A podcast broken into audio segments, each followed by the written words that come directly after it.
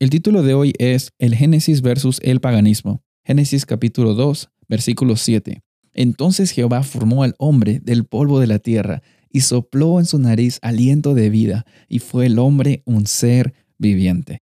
Sabes, en la historia de la creación, hay algo que quizás a veces por repetirlo mucho, nosotros nos olvidamos de que realmente es lo más importante. Es la creación del mundo. Pero la acción de crear, que nosotros vemos ese verbo bará o ese verbo formar, como hemos visto en este versículo que hemos leído, la creación y el verbo de lo que se está haciendo y formando, el sujeto o la persona que realiza la acción, siempre y solamente es Dios. En la historia de la creación, el autor que es Moisés se tomó una labor muy intencional en no dejar las cosas sin clarificar. Dios era el creador. Dios es el creador. Él es quien formó este mundo. Y sabes, el problema en nuestra vida es de que nosotros muchas veces lo que queremos hacer es sacar a Dios de la ecuación y querer hacer nosotros nuestros propios dioses. Muchas veces el ser humano es su propio Dios cuando pensamos que lo podemos crear todo, que lo podemos hacer todo. Y yo en esta oportunidad quisiera decirte a ti de que muchas veces nosotros somos cristianos paganos. Y es cierto, somos cristianos paganos cuando nosotros no nos acordamos de que realmente Dios es el que crea, realmente Dios es el que provee, realmente Dios es el que siempre ha estado allí en nuestras vidas.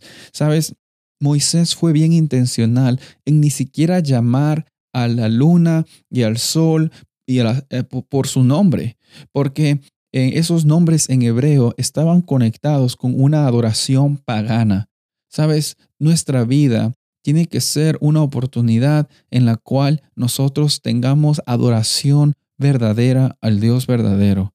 Y nuestras prioridades muchas veces van a mostrar realmente qué es lo que está, a quién, a quién es que estamos adorando.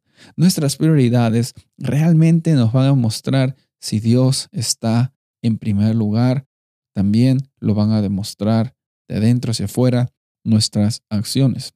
Y con esto no te digo que el cambio tiene que empezar a un nivel de acciones. Sin embargo, Jesús mismo dice, por sus frutos los conoceréis. Y yo quiero que en esta oportunidad analices mucho sobre quién es el Dios de tu vida. ¿Es el yo? ¿Es, ¿Son las riquezas? Eh, ¿Puede ser el trabajo? Sabes, el paganismo no es no consiste, el paganismo moderno no consiste en arrodillarse en una estatua, no consiste en darle adoración necesariamente a un objeto inanimado o una persona que ya falleció. No, muchas veces el paganismo moderno consiste en simple y llanamente dejar de Dios, dejar a Dios fuera de, nuestra, de nuestro ser, de nuestros planes y pensar que nosotros podemos hacerlo todo solos. Mira, en la creación nosotros vemos todo lo contrario. Nada sucede sin Dios. Nada sucede sin Dios. Y yo quiero que recuerdes en esta ocasión, nada fue creado sin que Dios haya estado involucrado. En otras palabras, si tú estás aquí en este planeta, es porque hay una oportunidad de salvación en Cristo Jesús para ti, porque tú tienes un propósito, tú tienes una razón de estar aquí y esa razón es para ser imagen de Dios.